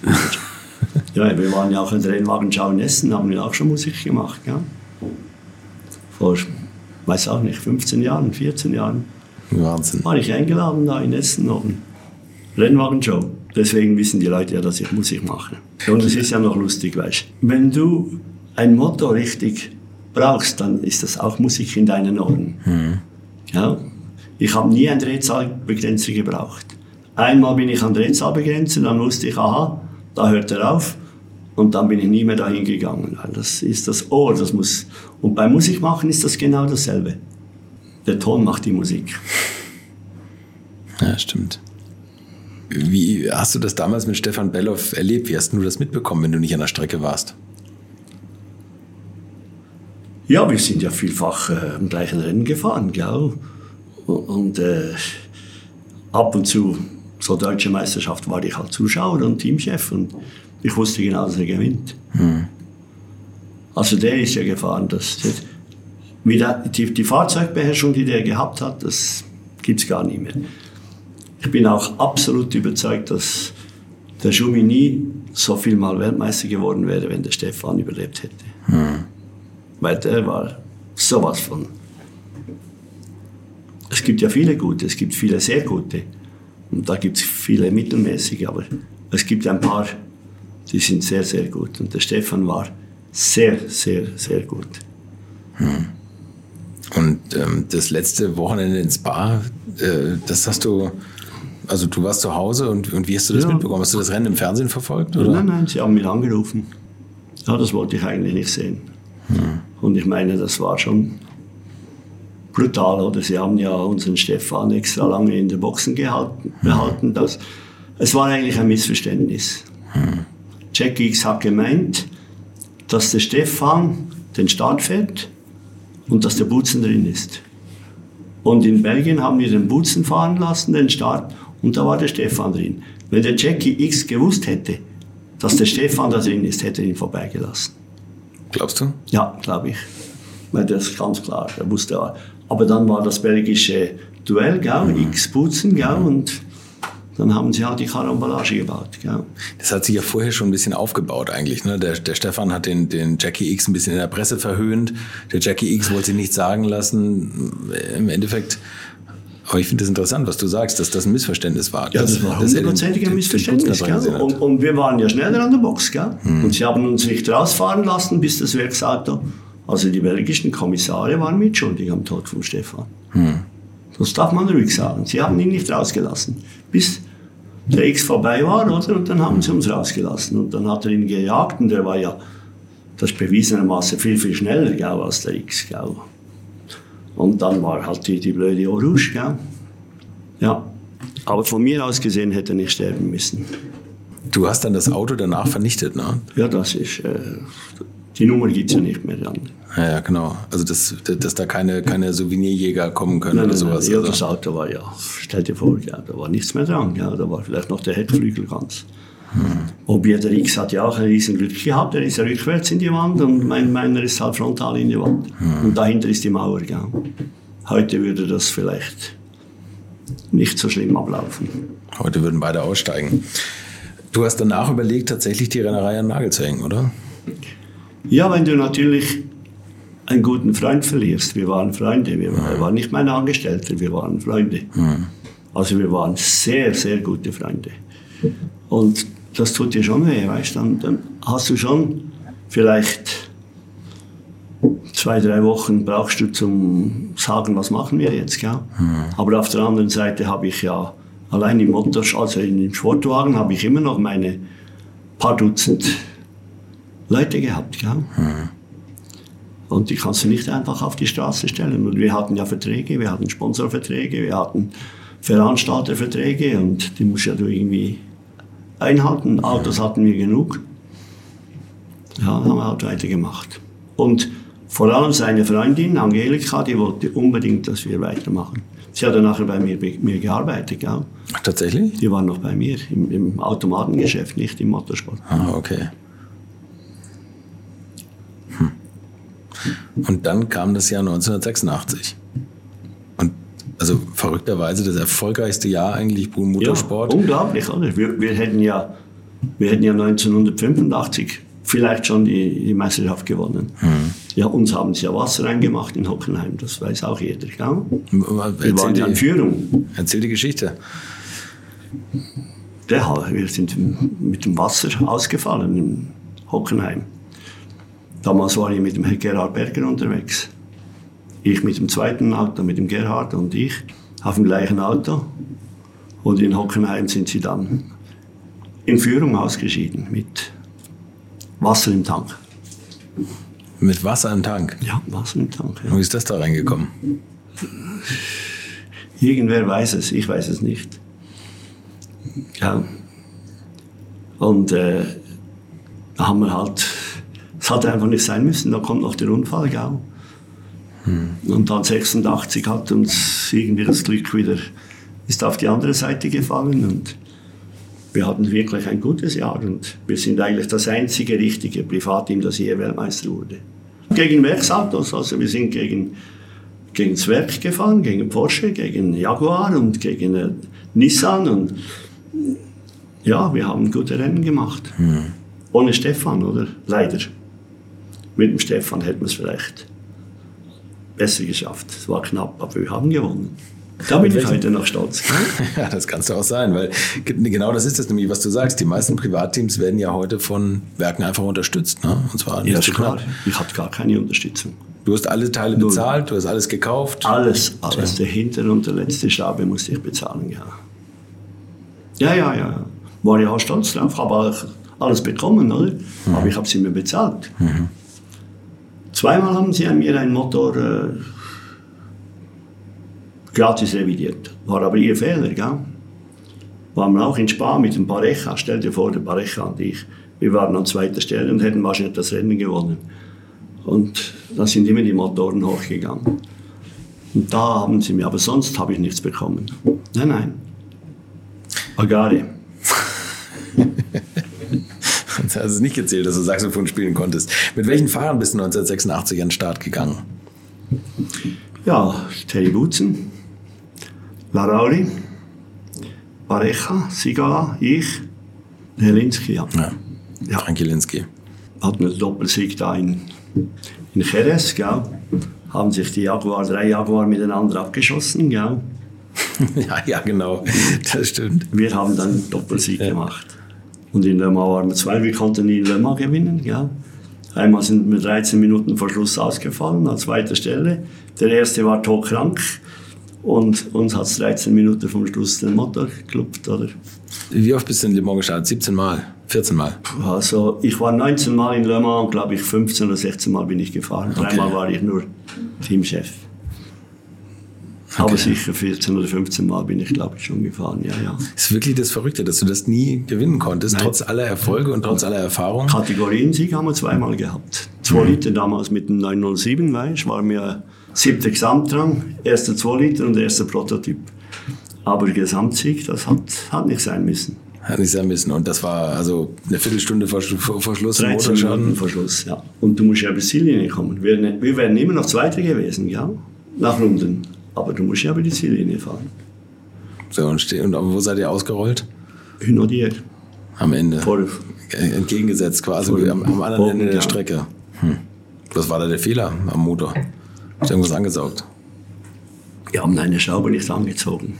Der hätte die erste Stunde hätte die Schraube schon, die ist dann in Trockensumpf reingekommen, ja, mhm. angesaugt und da haben wir keinen Öldruck mehr gehabt. Unglaublich, ja. Das ist echt unglaublich. Eine Schraube nicht da. Das haben, haben, sie, haben sie auch zugegeben. Der Motor, den haben sie mir auch ersetzt. Also ersetzt, neu gemacht hat. Aber was kannst du, so einen Sieg oder den zweiten Platz, den kannst du, den kannst du nicht zurückgeben. Mit Geld nicht, mit nichts, oder? Nee, nicht wirklich. Ja, in Spa war es genau dasselbe, ja. Ich habe mit dem Terry Butzen 24 Stunden Spa haben wir geführt, Haus hoch mit dem BMW-Gruppe. Hm morgens und auch die Mitternacht. 24 Stunden. An den Fahrern lag es nie, es, war, es lag immer am Motor oder am Getriebe oder am. Hm. Du bist immer eher ein Nachtfahrer gewesen, oder? Bei den Langstreckenrennen? Ich war sehr gerne in der Nacht, ja, ja, ja. Ich war Nacht immer schneller als am Tag. Gut, der Motor hat mehr PS, gell? Mhm. Und ich sehe auch mehr, als ich sollte. Das ist heute noch so, gell? Und äh, du kannst die weißen Reifen fahren. Ich war immer der Reifenschoner. Erzähl mal mehr über deine Reifen. Du hast da einige Male deine Mechaniker geschockt mit aus ihrer Sicht falscher Reifenwahl, oder? Ich möchte euch noch meinen Partner dieser Folge vorstellen und das ist die Firma Kali. Und die machen etwas, wovon ich lange geträumt habe, nämlich immer, wenn ich mal wieder große Rechnungen für kleine Arbeiten am Auto präsentiert bekommen habe. Ich erinnere mich da an meinen Wunsch, bei einem früheren Fahrzeug einige Programmierungen wie Blinkerbestätigung beim Abschließen und so weiter ändern zu lassen. Ich bin fast hinübergekippt bei den Preisvorstellungen des Händlers. Fehlercodes sind auch so eine Sache, wo man vielleicht gerne mal selbst draufschauen würde und nicht zuletzt werden über immer mehr Sensoren am Auto immer mehr Daten erfasst und dafür gefühlt immer weniger Infos an den Fahrer weitergegeben. Auch unfair. Oder habt ihr noch einen Ölthermometer oder das Manometer für Öldruck im Armaturenbrett? Ich nicht. Kali ist da der Problemlöser eurer Wahl. Damit habt ihr die komplette Transparenz über den Zustand eures Autos und holt euch die volle Kontrolle über euer teuer bezahltes Fahrzeug endlich wieder zurück. Als täglicher Begleiter liefert Kali euch die Fehlerdiagnose in Herstellerqualität, Auslesen und Löschen von Fehlercodes, Auslesen und Aufzeichnen von Motor-Live-Daten, sogar mit Referenzwerten zum besseren Verständnis, Freischalten von versteckten Funktionen, bei denen man auch manchmal staunt, was das eigene Auto eigentlich alles kann. Ihr benötigt nur einen Wagen mit OBD2-Stecker und die Funktionen von Kali variieren je nach Hersteller. Aber wenn man mal in die Liste schaut, dann findet ihr alle üblichen Verdächtigen wie natürlich BMW, Mercedes, Porsche, Toyota, Volvo, Land Rover, Opel, Peugeot, Skoda, VW, Mini und viele, viele Marken mehr. Alles lässt sich bequem über eine iPhone- oder Android-App steuern. Es gibt eine kostenlose Version, mit der ihr Basisfunktionen nutzen könnt und eine Lizenz speziell für eure Automarke oder bei Interesse auch für alle Automarken. Und wenn ihr jetzt 15% sparen wollt, dann nutzt den Gutscheincode Alte Schule in einem Wort geschrieben. Einfach Alte Schule bei der Bestellung im Gutscheinfeld eingeben oder klickt auf den Link in den Show Notes, damit der Code automatisch angewendet wird. Alle Infos zu den Marken, zu Funktionen und Preisen findet ihr im Netz unter www.mykali.de. Kali wird mit C geschrieben. Und wie gesagt, den Link zum Rabatt auch nochmal bei mir in den Show Notes. Aha, ja, ob sie richtig waren oder nicht, aber ich war ganz sicher richtig. ja, wir waren da in Zeltweg und da hatte US da seine besten Fahrer aufgeboten. Stuck, Ludwig, alle da. Und ich war Pole Position gefahren mit die Yokohama, die gingen damals einfach an verschiedenen Rennstrecken besser. Und dann habe ich gesagt, die Jungs gesagt, du, heute fahre ich mit Qualifiers. Es waren ja nur 12 oder 14 Runden. Und dann äh, haben sie gesagt, der Alte spinnt halt wieder, der spinnt, der spinnt. Der, der fährt drei Runden, ja, dann, dann ist das vorbei. Und dann war der Start, gell. Ich war natürlich weit weg. In der ersten Runde war ich schon mit Qualifiers, ist ja klar, gell. Wisst ihr, die anderen haben Holzreifen gehabt und ich habe Qualifiers gehabt. Und dann so drei Runden vor Schluss, gell, auf der Zielgerade, da fährst du ja auch über 300, gell hat das gemacht, bum, bum, bum, bum, da waren die Reifen kaputt. Haben sie den Hammer gezeigt und alles und du kommst rein und du fliegst ab. Habe ich zur Antwort gesagt, ist mein Auto, ist mein Leben. und wir haben das Rennen haushoch gewonnen. Tatsächlich? Ja, ja, haushoch. Ja, ja, was wollten die da mit ihren Holzreifen? und der Reifen hat so lange gehabt, gehalten. Und du hast auch schon mal äh, alle Leute überstimmt, als du mit einem neuen 56 Le Mans gefahren bist, wo alle gesagt haben, man muss das Langheck fahren, oder? Ja, ja, ja. ja. 962. Ja, ja, also. Äh, die haben ja die neue Schikane eingebaut. Und dann hat Porsche Werk gesagt, so, wir haben eine Rechnung gemacht, da ging es ums Kurzheck oder Langheck. Und das ist eine offizielle Weisung gekommen von Porsche, aber wir, wir haben ein Studium und alles, wir, ihr müsst Langheck fahren. Und ich habe da so ausgerechnet, gell, wenn wir aus der Kurve rauskommen bis zur ersten Schikane, da verlieren wir nicht viel. Wir bremsen viel später, wir fahren schneller um die Schikane und wir nehmen die Geschwindigkeit mit. Und da war halt mein, mein ich habe manchmal schon einen harten Kopf, weil ich habe gesagt, so, und mein Auto wird so gemacht. Und da war das Training, gell, da waren wir haushoch überlegen mit dem Kurzheck. Und dann ist Werk gekommen. Die hätten das am liebsten auch umgebaut, aber da ja die Weisung gekommen ist vom Werk, wir müssen Langheck fahren, konnten die das nicht. Ja, ja, wir haben um Mitternacht haben wir fast drei Runden Vorsprung gehabt aufs Werksauto. Mit dem Kurzheck. Die Rechnung ist aufgegangen. Gell? Ich habe gesagt, wir bremsen später, wir fahren schneller rum. Gell? Und stell dir vor, da eine Porsche-Kurve, da haben wir, das, haben wir die Werksautos außenrum überholt. Tatsächlich. Weil der, Langheck, das, das macht ja immer so, gell? Mhm. Und wir sind wie ein Brett gefahren, oder? Mit einem Kurzheck. Ja. Und da haben sie alle gesagt, ihr, ihr schafft es nicht wegen dem Sprit, gell? Ja, ich gesagt, ja, wartet mal, oder? Nach 24 Stunden schauen wir mal, oder? Ob wir noch Sprit haben oder nicht. Also wir hatten immer noch genug Sprit gehabt für die letzten 13 Runden. Aber es hat nicht sollen sein. Ja, Wahnsinn. Kam da mal Norbert Singer an und hat gesagt, ihr habt es richtig gemacht? Ja, der war dann bei uns und hat gesagt, ihr seid schon kleine Gauner oder irgend sowas, hat er gesagt. Tatsächlich? Ja, ihr habt es richtig gemacht. Kompliment von ihm. Da habe ich, ja, aber da musst du sagen, wenn so ein Professor kommt da, gell? Aber der hat dann wirklich gesagt, du, ihr seid schon Halunken, gell? ihr habt das richtig gemacht. Und meine Mechaniker waren, Mechaniker waren alle dagegen, alle. Die wollten das nicht machen. Er hat gesagt, so. Und dann durften wir noch ein Trainingsauto haben. Gell? Dann habe ich mein Auto von Deutsche Rennsportmeisterschaft mitgenommen. Mit dem durften wir Qualifying fahren. Mhm. Und das niegelnagelneue Auto von Porsche, das ist, war, ist neu dahergekommen, mit dem sind wir Rennen gefahren. Und da war dann die Schraube. Aber das war natürlich auch Kurzheck, gell? genau gleich. Ja, das war ein Hit da. Der Wahnsinn. Der, der Poldi von Bayern hat mir mal erzählt, er hat sich, er hat sich ein bisschen über die Getränkewahl von dir gewundert während ja. des Rennens. Aha, ja, ja, das ist. Äh, weißt du, ich bin ein Entlebucher, wir kommen mit 1,0 Promille auf die Welt und das ist noch, da dürfen wir schon mal ein Bier trinken, weißt Also, du sagst das jetzt so zum Spaß, aber du hast tatsächlich vorm Start noch mal Bier getrunken, oder? Sicher, während dem Rennen auch. Immer. Ich bin immer in der Nacht von zwei bis fünf bin ich gefahren, weil ja. da, da gibt es die meisten Unfälle in ja. Le Mans. Ja. Von zwei bis fünf bauen die Leute die Unfälle. Und da, da, ich war der zuverlässig, weil ich hellwach bin, weil ich ein Nachtmensch bin, gell? Mhm. Und dann äh, komme ich zurück, gell? da gibt es immer ein Käse-Wurstsalat und ein Bier. Und da kommen die Reporter und sagen, das ist aber nicht dein Ernst. Gell? Sag ich, nein, nein, weißt du, da ist Brunnenwasser drin, oder? aber es war schon ein Bier, gell? Ich musste dann erst um 8 Uhr wieder fahren, dann war das wieder Eben. verdampft. Eben, das ist... nein, da meinst du, ich brauche da Medizin. Ich habe noch nie eine Tablette gegessen, seit ich auf der Welt bin. Noch nie. Und da kannst du mir auch nicht da, da das Glühwasser geben, da, wo sie da Medizin sagen. Für was? Ich bin ja gesund. Wieso soll ich so, so Blödsinn nehmen da? Das ist ja immer genau mein Reden, ne? Das ist, muss ich gar nicht untersuchen lassen für irgendwas, was man gar nicht hat. Nein, das wäre mir nur schlecht geworden. Da wäre ich gar nicht mehr so schnell gewesen nachher, wenn ich das gesoffen hätte. Hast du eigentlich irgendwas außer, außer Bier für deine Fitness getan? Nicht. Schwimmen tue ich jeden Morgen und jeden Abend. Ah, okay. Das also, mache ich. Das hast du auch früher schon gemacht, um dich so... Ja, ja. Aber sonst wir sind fit von Natur aus.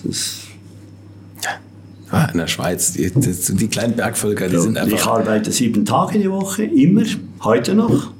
Ja, ich fahre immer noch meine 80.000, 90.000 Kilometer im Jahr. ja, ich bin eigentlich noch hellwach, ich mache noch 70, 80 Mal Musik.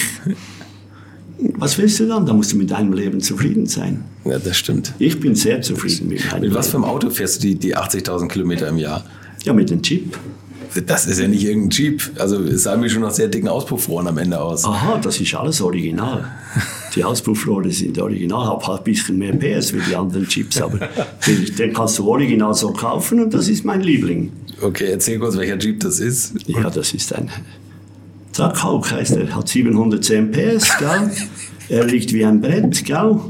Und wenn ich da in Italien die, die Porsche und Maserati mich plagen wollen, dann muss ich mal zeigen, was ein Chip ist. ja, und wenn sie halt nicht weggehen, dann muss ich halt irgendeinen Ausweg suchen und sie vorbeikommen. Und weißt du was? Die gehen alle nach Hause, verkaufen ihren Maserati und ihren Porsche und bestellen so einen Chip. Wir kann nicht wissen, wie oft ein Schäfer unter hinten schon an der, an der Heckscheibe dran geklebt hat, wenn du nochmal hm. zwischen kurz durchbeschleunigt hast. Nein, nein, der, der, der er. Okay, sehr gut. Sag mal, hast du eigentlich Privatwagen? Hast du da mal irgendwas Besonderes gehabt? Ja, eigentlich nicht. Also ich habe M1 gehabt, ja, damals. Also auch tatsächlich so für den Alltag, also als Straßenbahn? Ja, Alltag. Ich habe schon 40, 50.000 Kilometer gemacht mit dem und der 959, aber das hat mich nie begeistert. 959 hattest du auch? Ja, 959, ja, ja. ja, ja. Ich war, glaube ich, einer der Ersten, der das Ding bekommen hat. Die Autos waren mir, erstens habe ich immer meinen Schäferhund dabei. Das Zweite ist, ich habe immer Material dabei was soll ich mit so einem 959, was soll ich mit einem M1? Ja? das ist gut zum Mädchen, ja, da, aber die, da hat die andere Qualitäten, zum die äh, ins Auto kriegen. Und das ist ein Blödsinn, so ein Auto zu haben, wenn du heute so, so ein Auto hast, oder?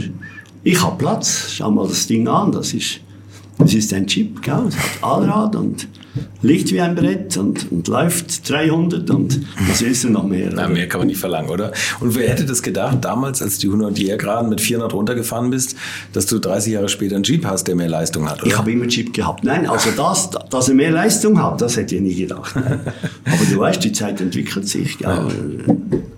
Ja. Unglaublich. Es gibt ja, es gibt diese, diese Automotor- und Sportvergleich mit, mit Gerhard Berger im F40 und dir im ja. 59. Ja. Erzähl mal, wie das damals war. Ja, wir waren da eingeladen von Sportauto, glaube ich, oder Automotor, ich glaube Sportauto war es. Oder Sportauto, ja. Und dann, Gerhard ist ja bei mir damals schon gefahren, also auf dem gleichen Auto sind wir ja gefahren, da in Hockenheim. Und dann hat Ferrari die Zusage gegeben, jawohl, ihr dürft das machen. Aber 100% sicher haben sie dem F40 mehr Ladedruck gegeben. Ja. Und nicht mehr normalen 959. Und dann sind wir miteinander gestartet. Und der Gerhard ist mir natürlich weit davon gefahren. Gell. Und beim 959, das Auto hat einfach sehr stark untersteuert. Mhm. Und irgendwann haben wir halt angehalten, hat gesagt, ja, probiert ihr nochmal, wie geht alles, gell? Dann habe ich mit dem Gerhard ausgemacht, dass wir hinten im Eck, was niemand sieht, die Autos wechseln. Dann bin ich der F40 gefahren und er der 959. Ja, da bin ich ihm davon gefahren. Nur leider haben das die Mechaniker gemerkt. Ja. Ah, da war der Teufel los. Ja. Wir haben dem Gerhard eine Predigt gehalten. Ja, und mir, mich haben sie angeschimpft, habe ich gesagt, was habe ich gemacht? Oder? Ich konnte überhaupt kein Wort Italienisch. Gell? Ich hätte es schon können, aber ich wollte nicht. Dann habe ich gesagt, du, was, was habt ihr für ein Problem? Ja, das sind die beiden Autos, die sind ganz. Oder? Der Gerhard war natürlich immer kleiner Halunke. Gell? Ich natürlich auch, der Größere habe ich gesagt, du, das machen wir doch schnell. Oder? ich das erste Mal in einem Ferrari gesessen, und das ging ja teuflisch mit dem Ding. Aber die haben ganz sicher da ein bisschen was. Da gab es zweiseitige, dreiseitige, die ganze Geschichte über die zwei Autos. Gell. Die gibt es heute, glaube ich, irgendwo noch. Der Gerd Berger, der durfte ja von Benetton aus nicht mehr für dich fahren, ne? Oder? Den hattest du schon als Fahrer? Nein, der ist nur ein Rennen für mich gefahren, das war vorher. Aha, genau. Ja, eigentlich bin ich ein bisschen mitschuldig, dass der Gerhard wieder äh, einen Cockpit bekommen hat da. Das darf man ruhig sagen, weil die haben gesagt, wenn der Sportwagen fährt, die, die, die Formel 1, die Teamchefs, die waren alle sauer, wenn, wenn ihre Piloten da in Formel 1 rübergingen zum Sportwagen, weißt du? Mhm. Oder? Und da waren sie gut. Da hast du gesehen, ja, die Formel 1 sind vielleicht gar nicht so gut, gell?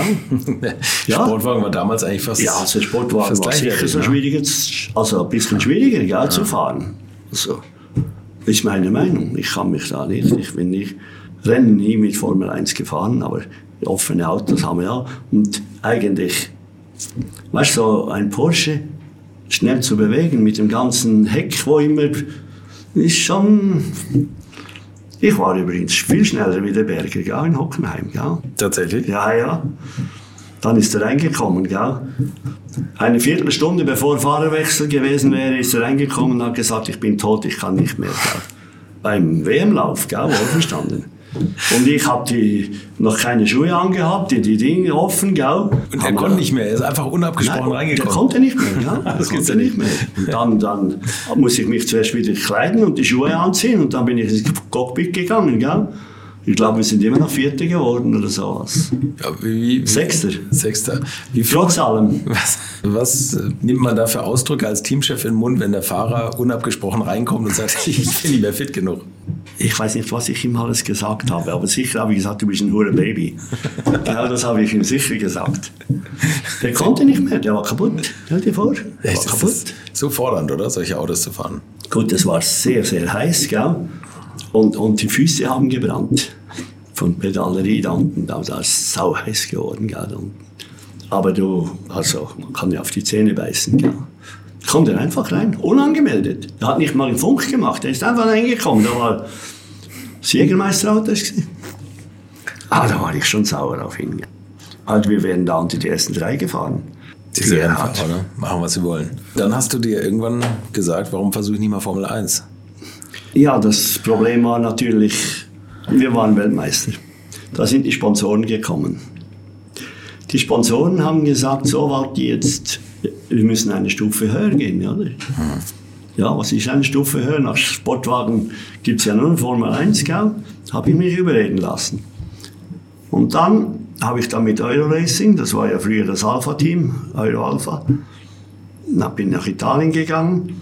Dann hatten wir mit Ecki, Schimpf, abgemacht, dass ich eine Verbindung habe mit äh, Piech, Audi. Die hatten einen Motor fertig.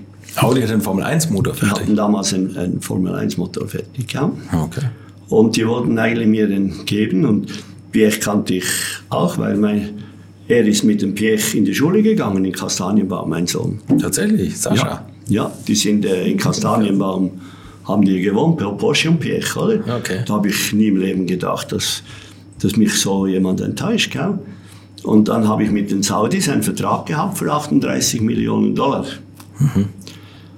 Und die Saudis haben dann gesagt, wenn da kein Audi-Motor reinkommt, ist unser Vertrag ungültig. Aber es war ein 38-seitiger Vertrag. Und da stand nie von dem was drin. Welcher Motor, gell? Und, und die Saudis hätten einfach Sponsorgeld gegeben, also irgendwie. 38 Millionen Dollar für drei Jahre. Okay. Das war damals, hätte gereicht. Und dann haben die jede, jede 14 Tage haben sie gesagt, ja, nächste Woche bezahlen wir. Ja, und ich habe drei Jahre lang aus meinem Sack Formel 1 bezahlt.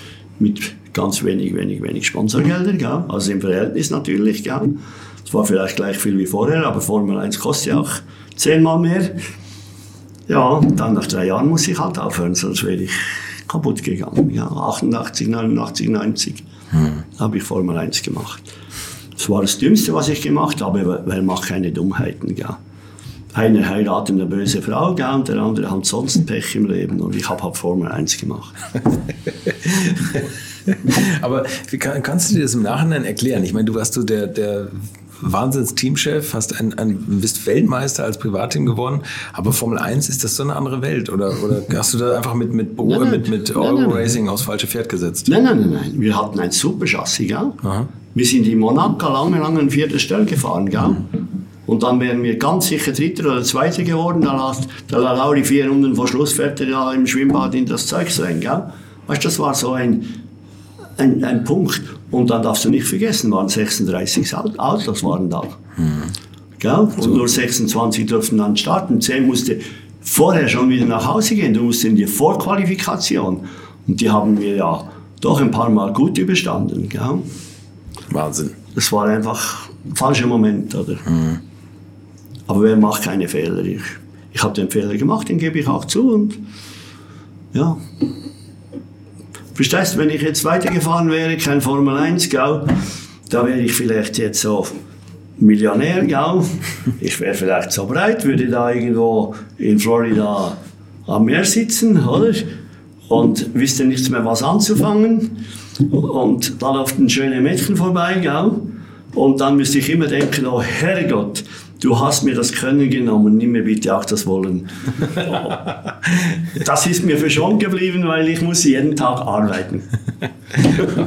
es wirkt so, als würdest du es gerne machen. Ja, sicher mache ich es gerne. Ja. Also lieber wieder, aber du weißt ja nie, was, was die reichen Leute alles machen, gell? Ja, Weil wir hatten, ich habe schon sehr viel Geld verlocht da, gell? Also ich habe Weißt das ist ganz klar. Wie, viel, wie, wie viel Geld Ich habe alles bezahlt in meinem Leben, ja, alles, alles. Und ich war ja 20 Millionen im Minus, gell?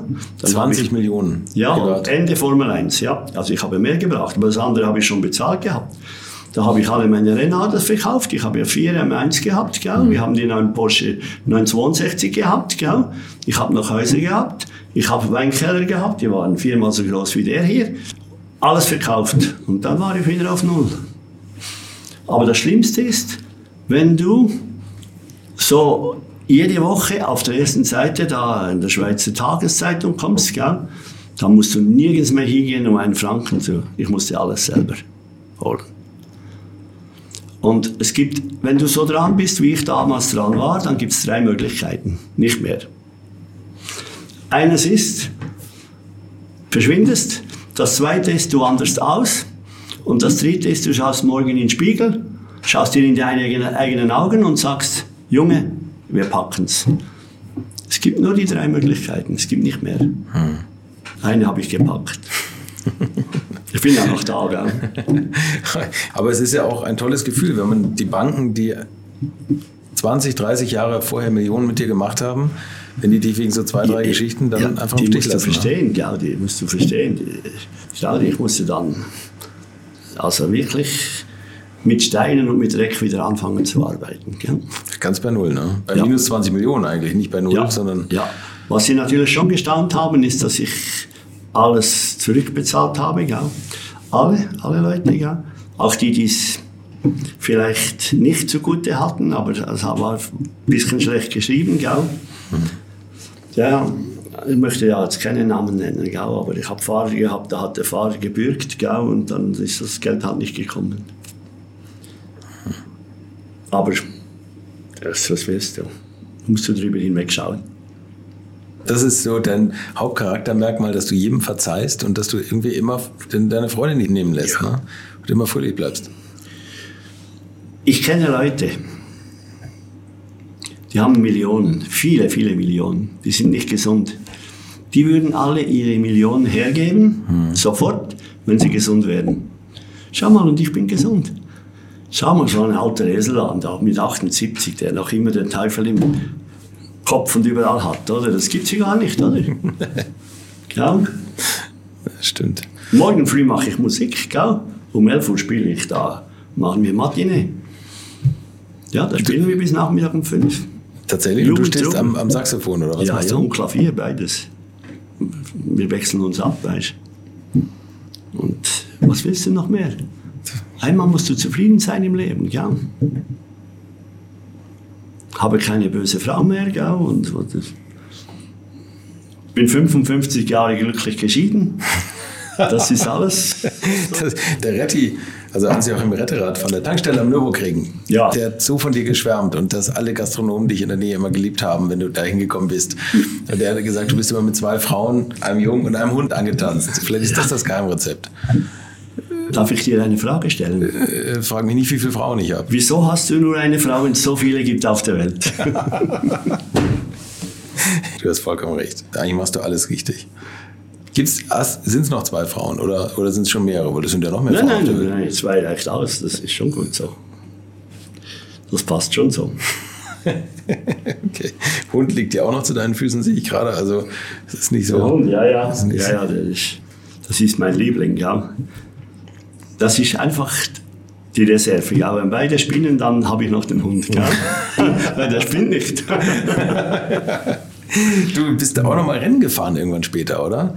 Um die ah. Jahrtausendwende bist du mal wieder in Le Mans angetreten. Ja, ja, ja, ja, wir waren ja dreimal in Le Mans, weiß ich nicht mal. Ja, wir waren auch in Daytona. Ich bin in Daytona gefahren, da waren wir siebter, gell? Gesamtraum. Mit dem GT. Dodge Viper.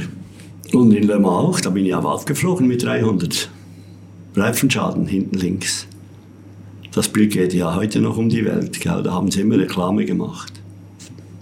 Aber auch das erschüttert uns nicht, oder? Ich wollte einfach die zwei Rennen noch fahren. Das war auch kein Problem, gell? Hab da nicht äh, Zeit verloren. Wir waren, ich war dabei. Sitzt du jetzt eigentlich noch in irgendein Rennauto? Ich gehe ab und zu mit dem Tony Seiler seine Corvette, da die Renncorvette, mhm. fahren wir hier und da noch, ja. Wo, wo fahrt ihr damit? Ja, in Dijon. Ah, okay. Jetzt wieder nach Spa. Anna Durin, da in Elsass. Also, du musst immer schauen, ob das hintere mit dem Kopf noch zusammenspielt. Das musst du wissen. Ja. Wenn das noch stimmt, dann passt's. Das passt bei mir. Walti, ich hoffe, du bleibst noch lange, lange so gesund wie jetzt, ohne Tabletten. Und das Tolle ist ja, wenn du Mitte 90 bist und das Gefühl hast, dir geht's nicht gut, dann hast du immer noch Tabletten, die man nehmen kann. Ja, aber ich ganz neue Erfahrung. Das wird das wird's nie geben, deine Tabletten. Andere werden mit Mitte 50 chemisch am Leben gehalten. Du, du hast es die immer Chemie nicht. verdient viel zu viel und deswegen fresse ich keine Tablette. dann kommen wir zu meiner letzten Frage. Die letzten 50 Liter Sprit, wenn das Erdöl ausgeht, in welchem Auto und auf welcher Strecke verfährst du es? Ja, mit dem Jeep in, in Spa-Francorchamps. Mit dem Jeep? Ja. In Spa-Francorchamps? Ja. Ich wollte schon lange mit dem Jeep auf die Rennstrecke. Und äh, Spa ist natürlich meine Lieblingsstrecke, oder? War ich immer eigentlich bei den Leuten. Ich habe gerne gehabt, die schnellen Ecken. Und der Jeep, da müssen Sie mal reinsitzen, ja. Dafür geht alles. Die muss ich mir gleich nochmal anschauen. So, du, du warst immer der Typ für die schnellen Rennstrecken, oder? Ja. Die lagen dir mehr. Ja. Welche, welche waren das? Spa? Ja. Monza, Monza? alte Hockenheim, das alte Silverstone, Okay. Fuji, das waren, und Südafrika natürlich. Das kommt halt vom Berg, weißt du. Mir hat das nie was ausgemacht. Viele Leute haben ja ein bisschen Respekt. Und wie heißt das? Nicht Laguna Seca, wie heißt das? Sebring, wo man gesehen ja? Sebring auch, das ist auch. Da habe ich den Stück, habe ich geärgert da. Halt mit dem BMW und ich mit dem Salin. Das ist eigentlich unglaublich, was, was du das für ein Kraftakt alleine ist, die ganzen Autos pünktlich zur Rennstrecke zu stellen. Das ist wahrscheinlich fast noch schwieriger, als die Rennen zu fahren. Ist diese ganzen Mechaniker, das Team, das ganze Zeugs und Kraft Ja. und Ersatzteile überall auf der Welt als Privatteam hinzustellen. Ne? Das ist unglaublich, wenn man sich das vorstellt. Ja, Wahnsinn. Wir haben es geschafft und schau mal, Arbeiten ist gesund. Schau mich an. Beeindruckend. Arbeiten ist gesund. Walter Bohn, vielen Dank für das Gespräch. Ja, Kein Geschehen. Carsten, alles klar. So, Walter Brun. Hab ich zu viel versprochen? Ich glaube nicht. Und bevor ihr euch jetzt auf die Suche nach einer zweiten Frau begebt, freue ich mich über eure Bewertung, wenn euch der Podcast gefallen hat und ihr die alte Schule auch noch abonniert. Ich mache mir jetzt einen Entebuchler Kaffee und an meiner teilweise wegkippenden Stimme eben konntet ihr erahnen, dass ich ihn vor dem Interview probieren musste. Und ja, wir haben während der Aufnahme auch im Weinkeller gesessen. Und nicht nur das. Nächste Woche bin ich dann wieder nüchtern und dann habe ich einen ganz besonderen Gast für euch am Start, bevor ich mich in eine kurze Weihnachtspause verabschiede. Aber zur Überbrückung denke ich mir noch irgendwas aus. Versprochen. Macht's gut und bleibt gesund. Infos, Bilder und alles Wissenswerte unter der Internetadresse www.alte-schule-podcast.de. Alte Schule ist ein Podcast aus den WakeWord Studios.